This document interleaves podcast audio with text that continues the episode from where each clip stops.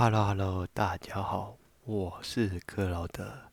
这次我们来分享《三字经》第二十则，《三字经》。高曾祖父而生，生而子，子而孙，自子孙，自玄真，乃九族，人之伦。其实这样。句话，我用很简单来告诉大家。就以我本身来讲，你看哦，我的上面就有一个爸爸，爸爸的上面就有一个阿公，阿公的上面就有一个曾祖父，曾祖父上面还有一个叫高祖父。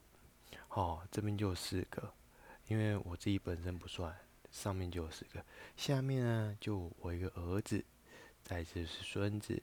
再一次曾孙，再就是玄孙。你看哦，这一串所有的关系都跟我有关系，所以我们全部统称起来叫做九族，就包含上面四代跟下面四代共，再加上自己共九族。你看这些都是我们的直系血亲的，包括我们最亲的关系都是，所以这是家族所定下的。长幼尊卑的伦常关系，你看古人就已经懂得这样的概念，用九族来代替我们的人伦。